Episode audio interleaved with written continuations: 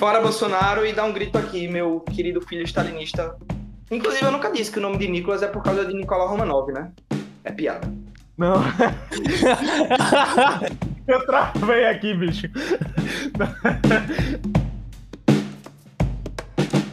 Seja bem-vindo ao podcast Calabouço, um podcast canhoto semanal, onde falamos de política e os bastidores do poder, mas nada muito sério.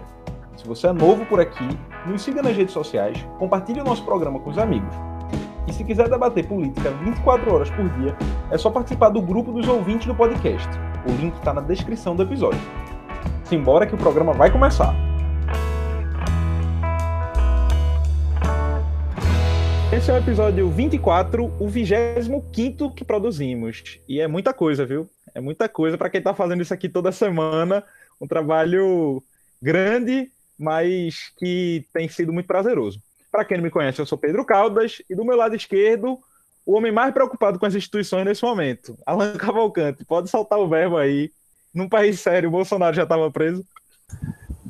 Dá trabalho fazer podcast, mas está sendo muito legal estar tá, tá, tá aqui com vocês já há sei lá quantos meses. E, Pedro, sim, num país sério, Bolsonaro estaria preso, e não só ele, como todos esses essas pessoas que estão envolvidas nesses escândalos que vieram à tona nessa última semana. E eu tendo a crer que nosso país ainda tem um mínimo de seriedade, por isso eu confio que ele vai ser preso. Ele vai ser preso e vai cair do governo. Também do meu lado esquerdo, como o PSB não filiou ninguém nessa semana, eu só quero saber, Diego Gomes. Olha para o céu, meu amor. Veja como ele está lindo.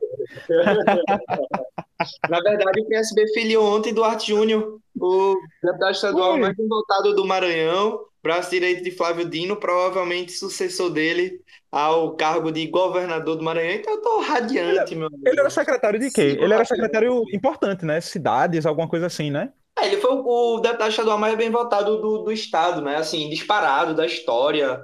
E, tipo, um fenômeno como o João Campos foi aqui na última eleição para deputado federal, e é o cara cotado aí para para seguir em frente. Tinham negociações dele que ele tava para ir para o PT, né? E aí caíram em cima e conseguiram filiar ele no, no PSB, graças a Deus. Então eu sigo feliz, radiante. E sim, o céu está lindo essa semana, meu querido amigo Pedro. A gente vai entrar mais para frente nessa, nessa história direitinho. Mas então vamos para o Trend Topics, um quadro onde, a partir de um levantamento que eu faço do, do Twitter, a gente comenta os principais fatos da semana. A quarta-feira foi em clima de São João, né? Como o céu está lindo. Bolsonaro compartilhou um vídeo do Papa sem máscara para dizer que não é só ele que não usa máscara, o que foi uma irresponsabilidade do, do Papa, né? Um negócio meio meio troncho mesmo. Ele tira a máscara lá para falar com a multidão, né? Apesar de, da vacinação estar tá bem avançada lá na Itália, isso não é o recomendado ainda, né? Não é o recomendado lá. Foi o dia em que Salles pediu para sair e na CPI da pandemia soubemos do superfaturamento de mil por cento da Covaxin. Um detalhe dessa, dessa semana e desse programa aqui é que o negócio está esquentando para Bolsonaro, né? A crise no governo ela só aumenta e só se aprofunda. Sobre o, o post de Bolsonaro acerca do Papa, nem vou comentar, porque assim, né? Eu sou bloqueado pelo presidente da República, então nem, nem tenho acesso ao que ele posta e nem consigo acompanhar. O que é que Bolsonaro fala na Jesus. O que, o que assim, o que tu me. Fala isso com a felicidade o que, danada, né? Pois é, eu, eu, vou colocar isso no meu currículo, tá? E assim, isso me blinda um pouco mentalmente, né? Amostrado. Mas sobre o escândalo de Salles. A gente nem falou. É, aconteceu tanta coisa nessa última semana que isso foi. virou um assim.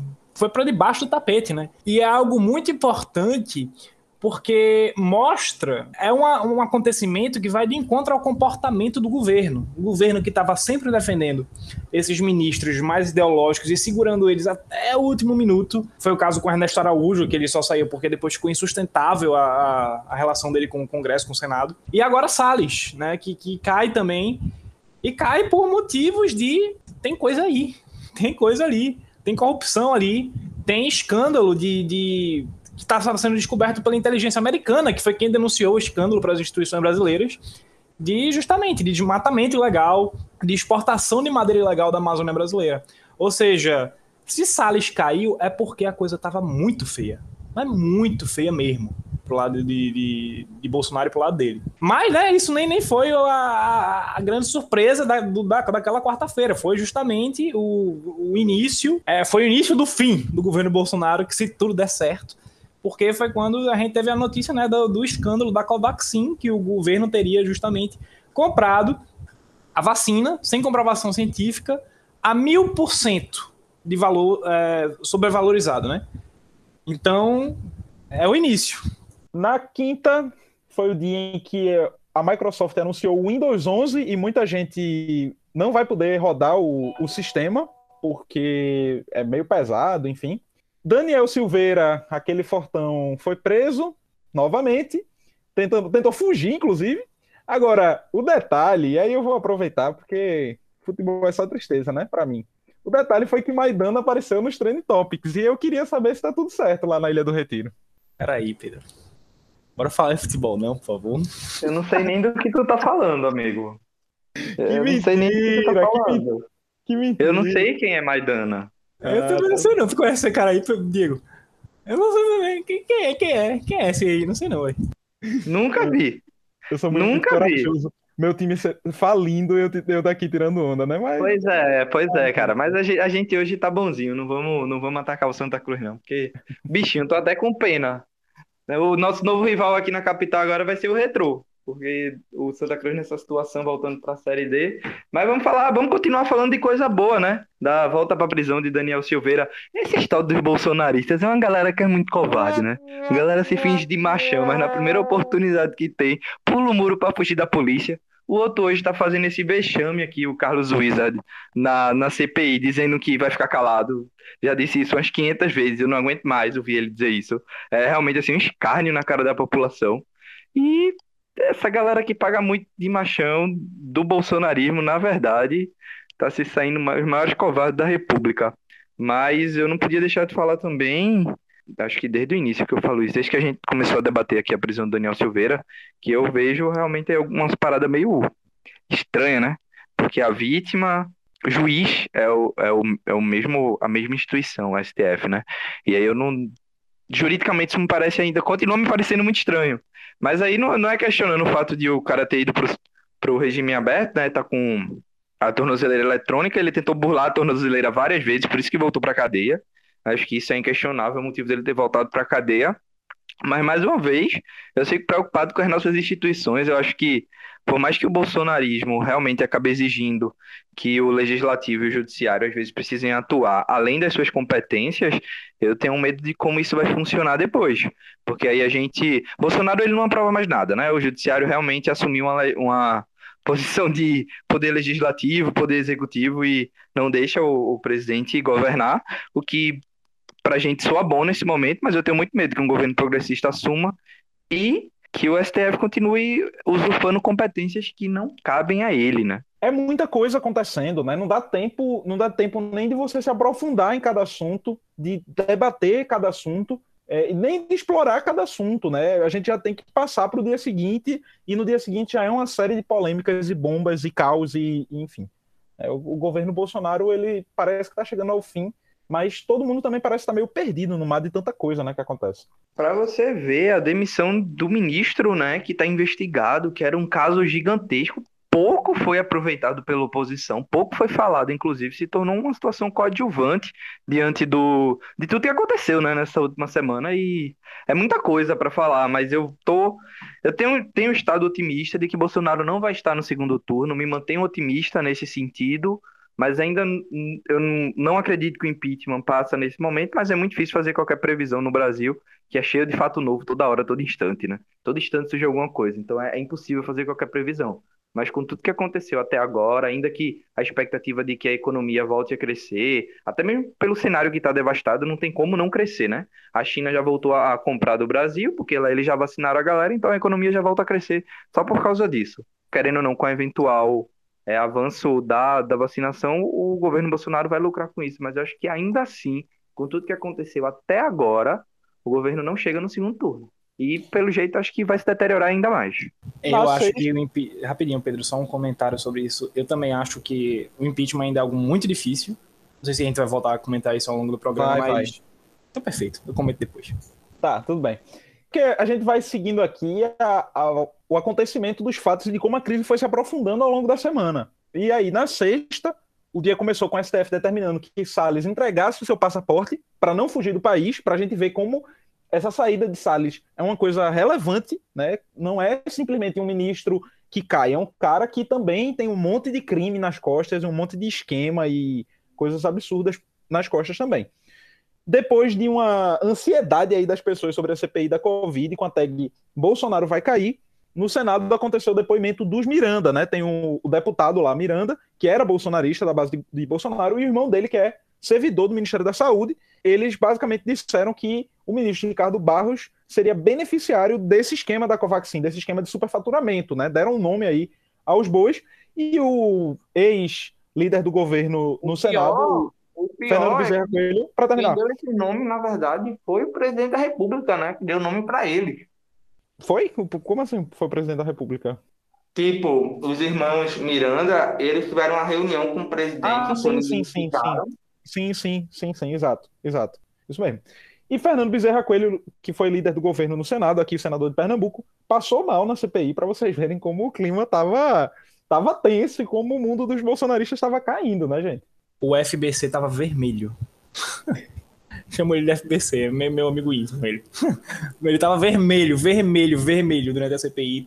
Ele não calava a boca. Ele é, enfim, ele é o porta-voz do, do governo no Senado, né? Então é, você consegue entender o papel que ele estava prestando ali. Mas, eh, Pedro, eu, eu testemunhei o um momento que o, o, Luiz Miranda ele segurou, assim, por umas oito horas o nome do, do, do, tal do Ricardo Barros, que é o, o líder do governo na Câmara dos Deputados. E ele segurou por umas oito horas. E assim, eu não estava acostumando mais ver a CPI da pandemia, assistir assiduamente, porque, pô, depois de umas duas semanas assistindo aquilo ali, começa a virar um espetáculo meio cansativo, sabe? De se acompanhar assiduamente. Mas esse final de semana eu tava na casa do meu pai, visitando ele, e a gente se juntou ali para assistir porque é entretenimento. Aí eu testemunhei o momento exato que o senador Alessandro Vieira, Vieira ele dá assistência, ele levanta a bola, porque ele é um cara muito, muito que pressiona e ele é muito, eu não consigo dizer outra palavra, ele é combativo ao extremo. E ele pressionou assim o Luiz Miranda dizendo: "Você não tem coragem". Ele falou exatamente isso. Você não tá tendo coragem de dizer o nome do Ricardo Barros. E ele falou, o, o senador falou o nome do cara. Aí ele levantou a bola para Simone Tebet fazer o gol de placa que foi justamente arrancar do Luiz Miranda o nome do Ricardo Barros, que, que é o principal, o cara que está envolvido justamente nessa, nessa compra superfaturada da Covaxin, e é o cara que estava por trás do projeto de lei, hoje é conhecido como projeto fura-fila, né, que estava querendo fazer a Covaxin furar a fila para o governo federal comprar a vacina de maneira superfaturada. E era o cara que estava por trás disso tudo. E que dele vai sair coisa. Vai sair coisa. De, de qualquer forma, eu acho que a gente tem uma unanimidade aqui de que a capa do programa dessa semana precisa ser aquela foto de Fernando Bezerra Coelho, como foi muito bem explanado aqui pelo nosso companheiro de bancada, Alan, ele explodindo a cabeça, né? Vermelho, que rolou muito meme. E a capa dessa semana do programa precisa ser e será a foto dele, todos de acordo? Com certeza. Com certeza, por unanimidade. no sábado, fim de semana de São João, tivemos uma maratona de lives, como de costume, mas na política, a tag Bolsonaro vai cair esteve em alta ao longo do dia, e aí os movimentos sociais, as frentes Brasil Popular e Povo Sem Medo, que reúnem aí uma série de partidos e movimentos sociais, os principais partidos, movimentos sociais, centrais sindicais, enfim, puxaram um ato para o dia 13 de julho, agora, este sábado, né? Uma semana depois. Eu acho que, olhe que eu vivo a política e acompanho faz muito tempo e eu nunca vi um ato puxado com tão pouca antecedência, né? Hoje, inclusive, a gente está gravando na quarta, né? E faz parte aí dessa agenda de mobilização, está sendo entregue por movimentos sociais, partidos e essas frentes, um super pedido de impeachment, né? E os atos do sábado são justamente para pressionar que é a abertura do processo de impeachment e a derrubada de Bolsonaro, né? Motivos a gente sabe que não não faltam. Justamente o cara, no momento que o Brasil, o brasileiro estava morrendo, estava ganhando dinheiro com propina, assim, é um negócio muito, muito, muito absurdo. E foi no mesmo dia que o PT finalmente falou de impeachment, né? Para quem estava cobrando uma posição mais de mais combativa e de impeachment, pedindo o impeachment à cabeça do Bolsonaro do Partido dos Trabalhadores, que é o principal partido da, da oposição do, do, país. O PT falou impeachment, né? Finalmente também o, teve um tweet lá dizendo impeachment já. E também movimentou muitas redes. Eu gostei de ver. É uma atitude que é muito necessária agora para a democracia do Brasil. Mas que eu acho, Pedro, que esses atos agora que estão sendo puxados para agora, imediatamente, eles são muito necessários. É, e é necessário que o PT esteja junto, é necessário que todo mundo esteja junto nisso, porque para Bolsonaro cair, a gente vai precisar de mais umas três, quatro ou cinco semanas nesse mesmo ritmo.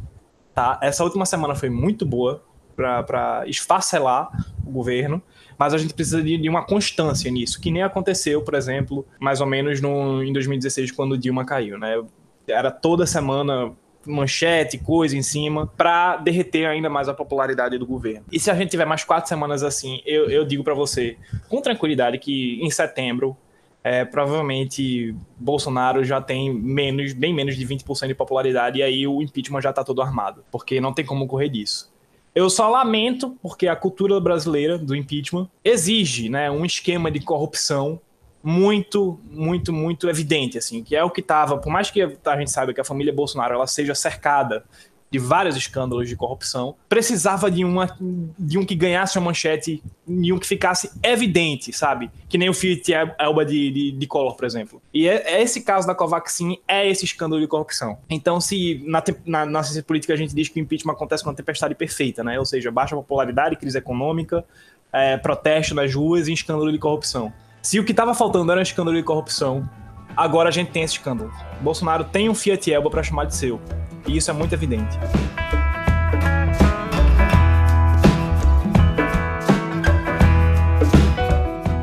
Se você tem gostado de ouvir o podcast Calabouço e as participações especiais que passam por aqui, ajuda no crescimento desse projeto. Indique o Calabouço Cast para amigos e divulgue nas suas redes sociais.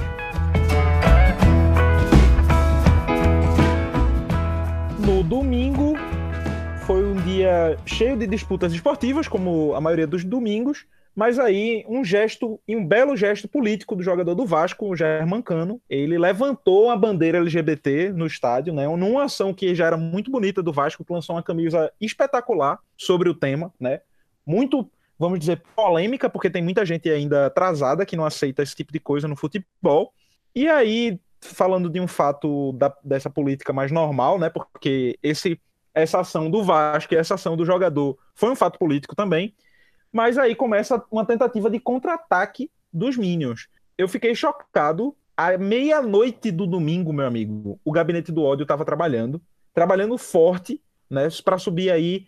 É, para subir aí calúnias sobre Randolfo Rodrigues, de que ele foi relator da MP da Covaxin, né, e que aí meio uma coisa até contraditória, né? Porque eles, os Minions diziam que não tem esquema nenhum da Covaxin e ao mesmo tempo tentavam colocar a culpa de um esquema na, nas costas do Randolfo Rodrigues. E aí, enfim, né? Teve essa tentativa de contra-ataque do Gabinete do Ódio trabalhando à meia-noite do domingo, meu amigo. Penso que o desespero bateu. Faz muito tempo que eu não vejo o Vasco sendo protagonista de algo positivo, né?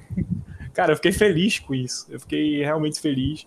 E, pô, a foto que tiraram do. Nossa, eu acho que é uma das fotos do ano, sinceramente.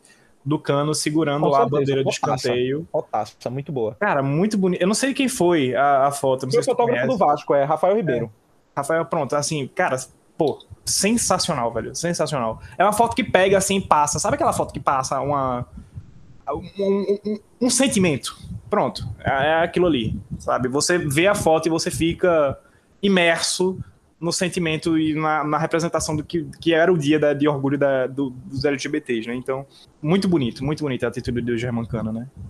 Passando para a segunda-feira, eu tirei onda no começo ali com o Diego, porque na segunda foi o dia de uma polêmica relacionada a Stalin, e a deputada Jandira Fegali que postou justamente um Olha para o céu, meu amor, veja como ele está lindo, e aí, enfim... Tem Agora uma... o pau vai comer, hein? Agora o pau vai comer tem uma briga entre, entre os liberais e, os, e as pessoas de esquerda, aí, sobretudo os comunistas, as pessoas de esquerda não, né? Mas, enfim, os comunistas, as pessoas que estão mais à esquerda de, dessa memória aí de Stalin, de outros líderes comunistas e socialistas, né? Que para muita gente são genocidas, sanguinários e para outros são grandes líderes, ajudaram a salvar a humanidade, por exemplo, do nazismo. Veja bem, é, o... antes de Diego opinar, já que foram vocês dois os grandes protagonistas da discussão no Twitter, eu acho que a gente precisa fazer uma reflexão tá, sobre, sobre essas figuras históricas, é, esses estadistas que são extremamente contraditórios. Quando a gente estava no século passado, a gente tinha um contexto de baixa da democracia liberal. Democratas eram minoria nas, nas sociedades organizadas e, nas sociedades que não estão organizadas assim. Democratas, pessoas que defendiam a democracia, eram minoria. E tanto é que surge, as alternativas que surgem no, no, naquele contexto são alternativas que são autoritárias, ou seja, muito pela direita ou pela esquerda ou até pelo centro. Roosevelt no, nos Estados Unidos, por exemplo, é, foi um cara que foi reeleito quatro ou cinco vezes e, e, por alguns cientistas políticos é considerado um dos momentos que a democracia americana passou por um risco. Porque Roosevelt, justamente, ele estava sendo eleito, reeleito, reeleito e tem muita acusação de fraude. Enfim, foi um cara, pô, muito importante. Mas essas figuras, por exemplo, como Stalin, como Vargas, é óbvio, cometeram atrocidades. Mas eu acho que a gente precisa olhar para elas, assim como Churchill, né? É, com um olhar de, justamente de tentar entender o contexto. É óbvio que eu não quero relativizar nada, né? nem nenhum tipo de violência, nem nada que tenha acontecido, mas a gente precisa olhar o contexto daquelas enfim, daquelas pessoas. Ou seja, democracia liberal em baixa. No caso de Stalin, justamente, ele estava vivendo uma guerra civil. É, Churchill também é um cara que tem um. É extremamente contraditório, porque tem todas as acusações dele que, com razão, né? Que as, os críticos de Churchill falam, que é que, pô, Churchill é um dos caras que mais segurou ali, mais importante na, na, na vitória da Segunda Guerra Mundial para derrotar o nazifascismo. Era um cara que neocolonizava a Índia e que, pô, fazia um, o, o colonialismo a seu bel prazer ali na Índia, fazendo coisas tão terríveis quanto, né? Então, assim, assim como o Stalin tem a tragédia da Grande Fome do Holodomor, mas que foram políticos que foram importantes, foram estadistas importantes para manter o mundo nosso, o mundo moderno de hoje. Então a gente precisa ter uma, um olhar crítico e analítico de reconhecer que essas pessoas foram importantes, mas que também têm seus lados obscuros. E eu, eu, eu acho que isso não faz de ninguém melhor ou pior, sabe? Mas é só tentar ter esse olhar crítico para analisar essas figuras, sem paixões, tá? E eu, Pedro me conhece bem, é, eu acho que a gente, em vez, no caso, minha opinião sobre essa treta toda é a seguinte: eu acho que em vez da gente exaltar os lados ruins dos nossos movimentos, eu acho que a gente tem que exaltar os, as, as figuras boas, sabe? É, que, que são menos controversas.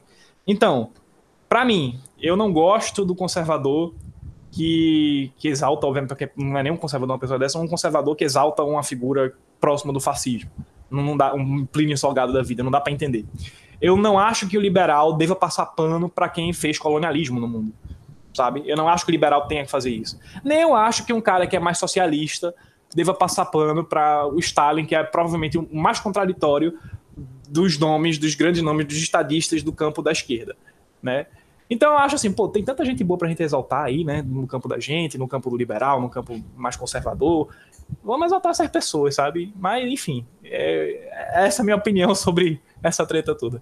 No caso específico de Stalin, tem um grande problema, porque de todas essas figuras desse período histórico, foi a única cujos podres foi, foram é, divulgados de maneira completa e sem nenhum tipo de filtros, sem nenhum tipo de censura. Né? É, depois da morte dele, teve lá o processo de desestalinização, né, conduzido lá na União Soviética pelo líder que veio depois dele, e que, é, inclusive, rachou o movimento comunista no mundo. Né? Aqui, a partir desse processo que surgem, por exemplo, aqui no Brasil, os dois partidos comunistas, né? o racha do Partido Comunista, é, etc, etc.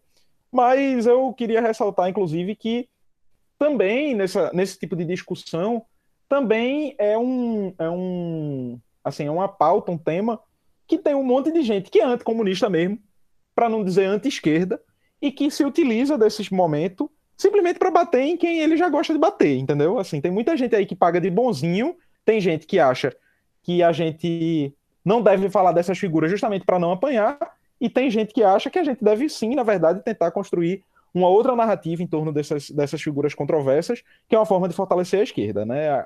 tá muito claro aqui no programa que os outros dois integrantes são as pessoas que acham que a gente não deva falar dessas figuras para não apanhar. Eu sou da tese de que não, de que a gente tem que buscar construir uma outra narrativa, porque quem é liberal e quem é de direita vai sempre achar motivo, como o MBL essa semana, que disse que Nelson Mandela é um assassino, né? Então. Pelo amor de Deus, Pedro falou aí que a gente não teria o interesse em combater esse tipo de, de fake, né? Esse revisionismo histórico que se faz em torno do nome de Stalin.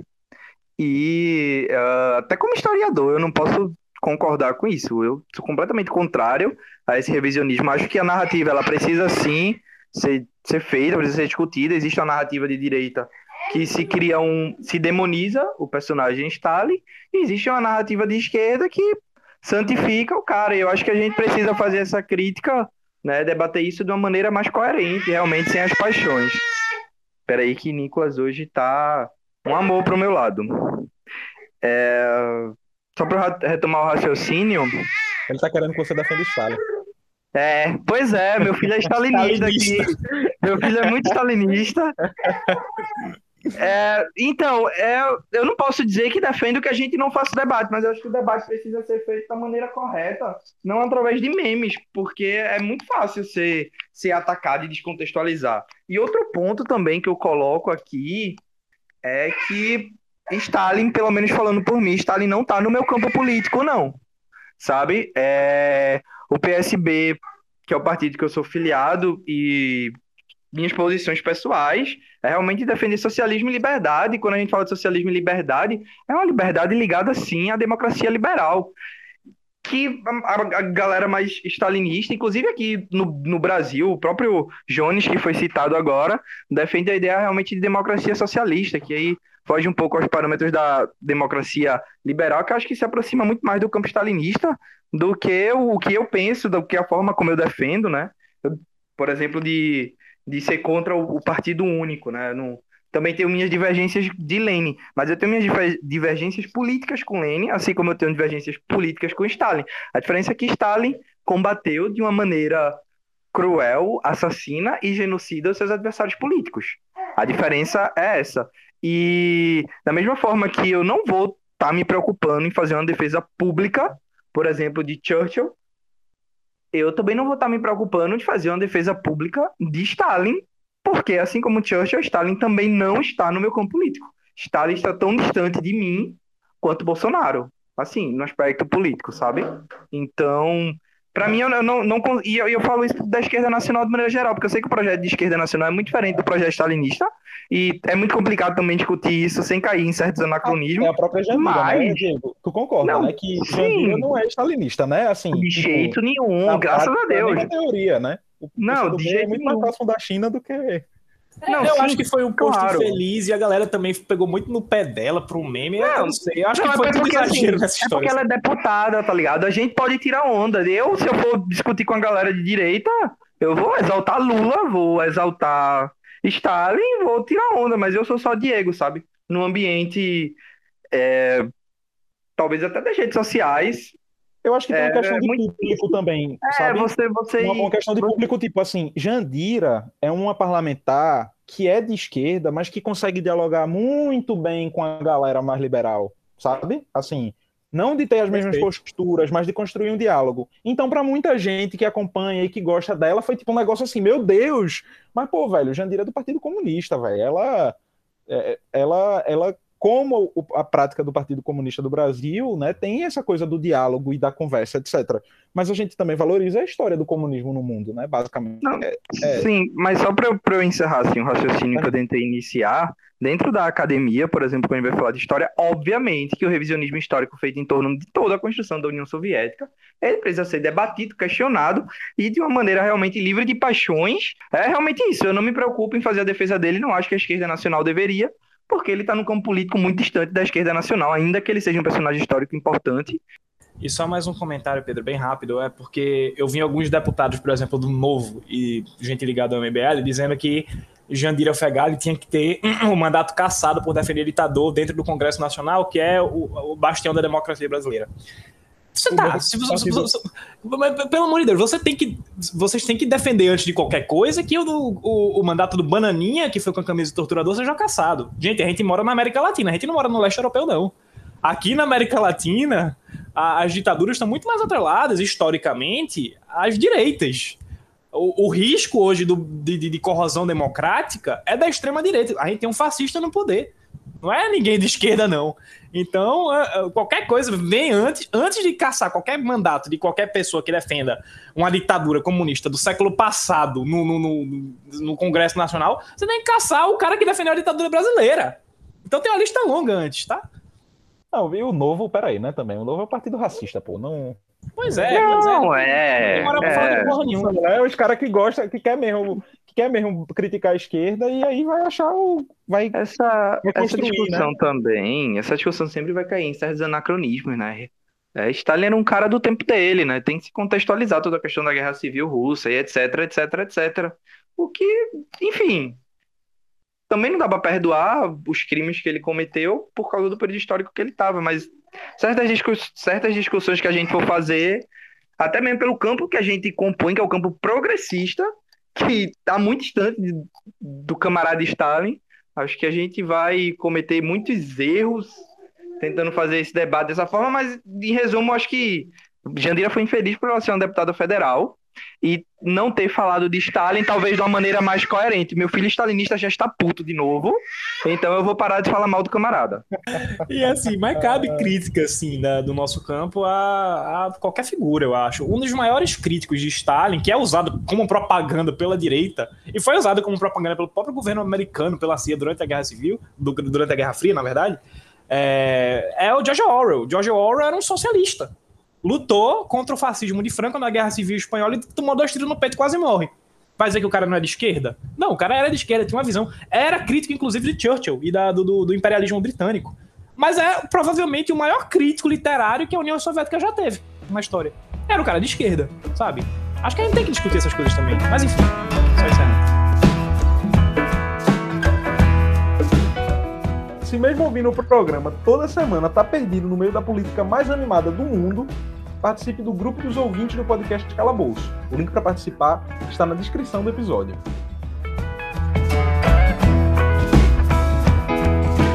Na terça, essa polêmica envolvendo Stalin, como vocês podem perceber, é grande e continuou. Os Minions também continuaram atacando Renan Calheiros, Randolph e companhia, mas foi o dia da descoberta do esquema de que o governo Bolsonaro queria um dólar de propina por dose de vacina é, comprada, aplicada no Brasil. Meu amigo, é muito dinheiro, é muito dinheiro porque, teoricamente, a gente precisa aí de centenas de milhões de vacinas, então eram centenas de milhões de dólares, é, o que dá um e esquema tá bilionário. Tem dólar tá 5 conto, eu acho? É, dá, um esquema, dá um esquema bilionário de corrupção e que gerou a morte dos brasileiros, né? Não era negacionismo científico simplesmente, né? Era também a busca de um esquema de propina. Então vamos deixar aí a pandemia piorar, porque aí a gente vai conseguir comprar vacina é, com mais corrupção, com mais superfaturamento, de, uma, de um laboratório mais amigo e etc, etc. A pergunta Pedro, que, eu, que eu tenho para vocês tá falando, é... Pedro, da... manda aí, manda aí, manda aí, manda aí. A pergunta que eu tenho para vocês é: o que falta para Bolsonaro cair? Somente isso. Eu acho que eu já respondi essa pergunta um pouco mais cedo. Né? O que falta é manter esse ritmo. Manter esse ritmo. Ou seja, foi, a, a oposição fez muito bem em, em adiantar os protestos para essa semana, que os protestos estavam marcados só para o final de julho, né? E tem que marcar protesto para essa semana, tem que marcar protesto para a semana que vem. Eu vi que o MBL aparentemente vai se organizar também para fazer os protestos dele, o que é bom, tá? Porque vai dissecar ainda mais a direita.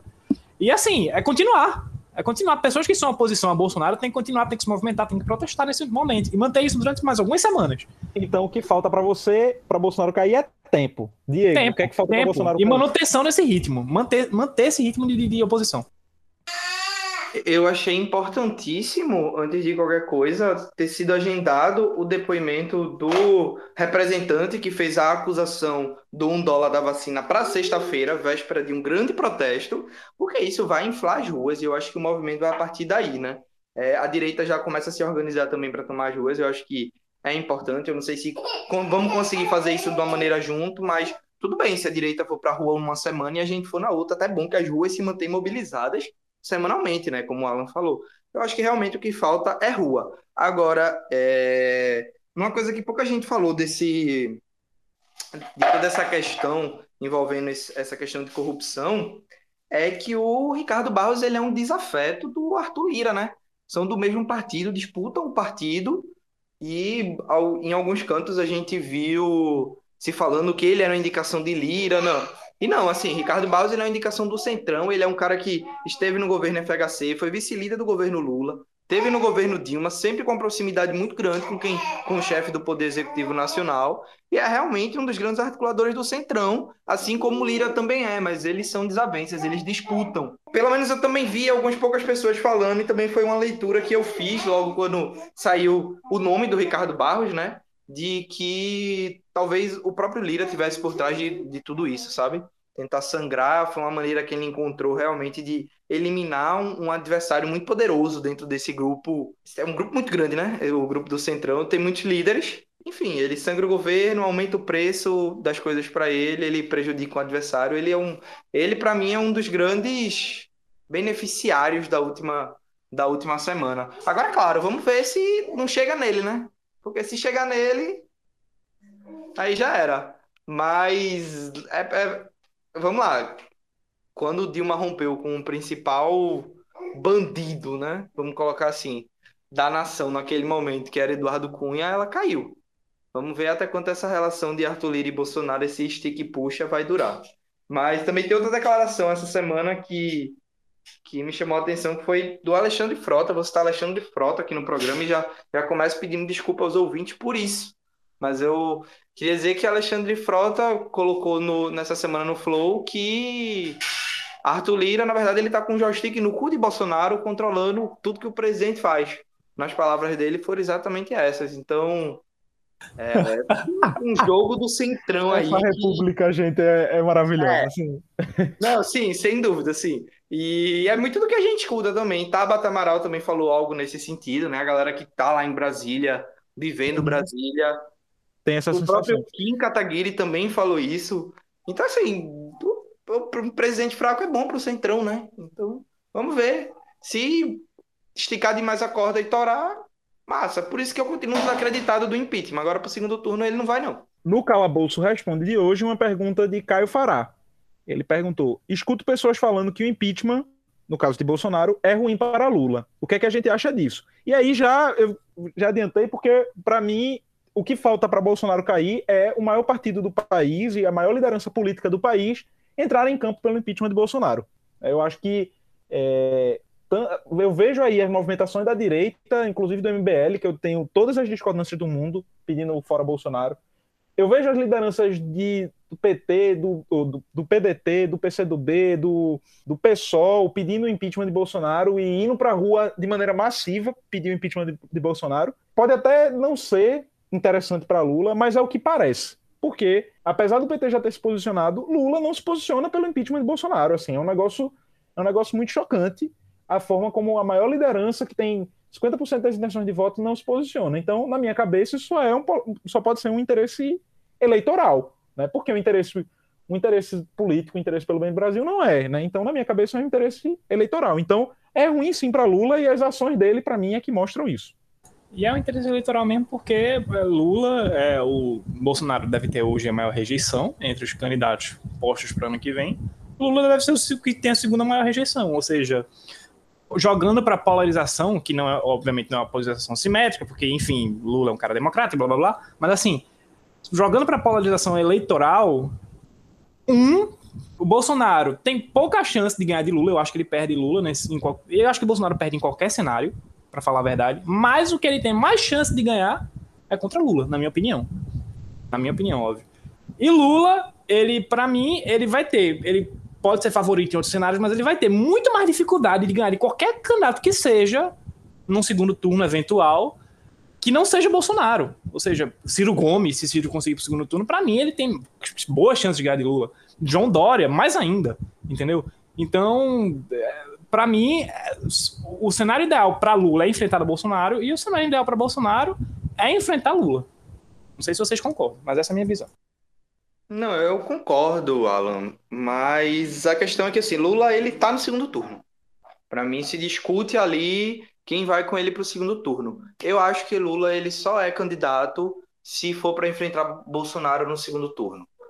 É, se Bolsonaro sofre impeachment, para mim Lula não é mais candidato, o PT vai encontrar outra saída. Eu acho que Lula não vai se aventurar num lance desse para enfrentar algumas outras forças políticas. Talvez até o PT mude a estratégia e passe a disputar os estados e mude completamente a configuração de como as coisas estão se construindo pro pro ano que vem, né? Esse impeachment de Bolsonaro para mim muda muita coisa. Mas sim, Lula não tem o menor interesse no impeachment de Bolsonaro. Ele quer enfrentar Bolsonaro no segundo turno. É preciso dizer que ele é favorito sim contra Bolsonaro, mas não tá ganho, porque quando começar a propaganda eleitoral todo dia, o antipetismo vai voltar com força. Todo dia vai ter na TV dizendo que o PT roubou, vai ter declaração de vai ter delação de Palocci na TV, vai ter Zé de Seu, vai ter um caralho a quatro na TV que a gente sabe como vai fazer. O sentimento de antipetismo vai renascer em algumas pessoas, apesar da rejeição ao bolsonarismo. Eu acho que a gente vai ter uma votação muito grande no branco. Acho que ainda assim Lula é favorito, mas não é uma eleição ganha, não. Mas para mim o interesse dele realmente é que Bolsonaro seja candidato. E outra coisa que a gente precisa pensar também é que muito se fala de terceira via, né? Lula é o candidato da esquerda, Bolsonaro é o candidato da direita. A questão é que Lula não apenas está sendo o candidato da esquerda, Lula também é a terceira via, sabe? Ele também ocupa o espaço da terceira via. E é muito hegemônico a forma como, como o PT está jogando, é, é muito hegemônica. A estratégia é, para mim, é uma estratégia extremamente vitoriosa e um pouco desleal quando a gente fala de ser contra o impeachment de Bolsonaro, mas eu realmente acho que a gente precisa superar o bolsonarismo, então eu não vou aqui tá recusando tática para vencer Bolsonaro, não. Vou brigar pelo impeachment. Se o impeachment não sair, eu vou estar tá junto com quem tiver mais força de tirar Bolsonaro. Agora, inegável que Lula não tem interesse, que o PT não mobiliza suas bases. As bases sozinhas, em alguns pontos, né, em alguns estados, se mobilizam autonomamente, algumas lideranças é, locais, mas o PT, a cúpula nacional do partido, não tem o menor interesse no impeachment de Bolsonaro, não tem interesse em levar as bases para a rua e, inclusive, vão, vão se colocar contra o impeachment assim que tiverem a oportunidade de, se realmente for para frente, vão dizer que o momento não é esse. Vai rolar um malabarismo retórico aí.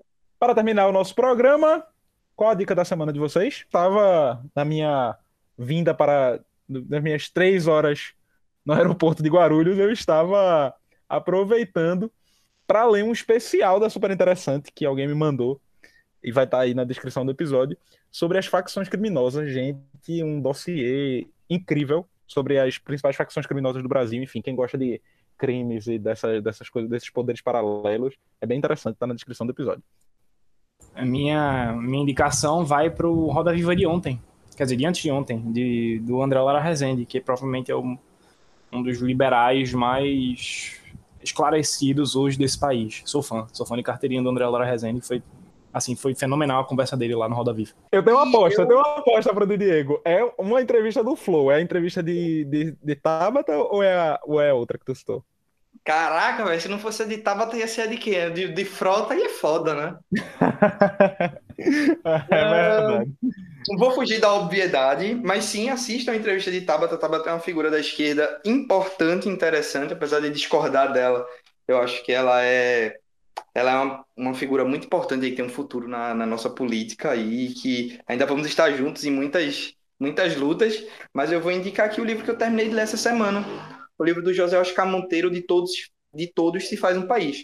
É um livro de ciência política, mas também é um livro de história, que fala um pouco ali da, da composição das, das, das no, da nossa cultura, né? No final chega, chega no nosso Brasil. Mas é basicamente isso. Não vou dar muito spoiler, não, porque o livro fala de muita coisa um livro de história, de ciência política, de um cara aí que já escreveu muita coisa massa, um cara que eu gosto. E ele foi publicado aqui pela Fundação João Mangabeira, ligada ao Partido Socialista Brasileiro. Então fica a minha recomendação e inclusive quem tiver interesse, eu me procura aí, manda uma mensagem, participa do grupo do, do WhatsApp do podcast, que eu faço um corre para conseguir esse livro para você. Físico. E um comentário sobre esse flow aí de Tabata é que ela conseguiu explicar para Monark. Eu fiquei impressionado. Uma regressão. Ela conseguiu Não, explicar ela- a regressão pra Monark. Não, não precisa nem dizer, Alan, o que é que ela conseguiu explicar. A frase é assim: ela conseguiu explicar pra Monark. Já, já ganhou, devia ser premiada com o prêmio Nobel. Porque o cara é um, uma porta, velho. Não, Sei teve, lá. um, Detalhe, detalhe, detalhe, Muito- Diego. Fala, ela fala. deu dados. Ela deu, ela fez ele aceitar dados.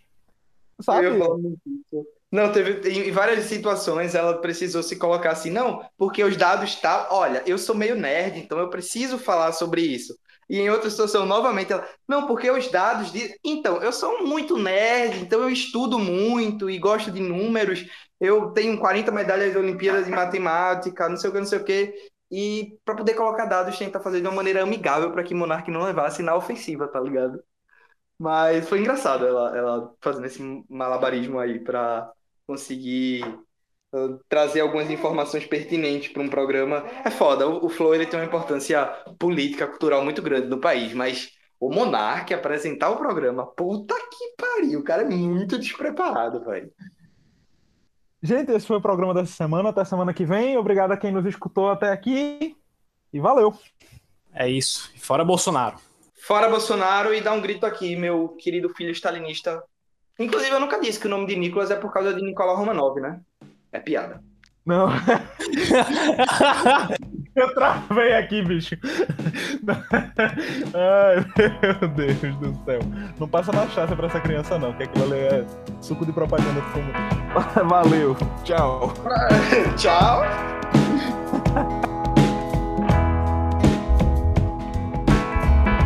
Esse podcast foi editado por Pedro Caldas, Claranã Audiovisual.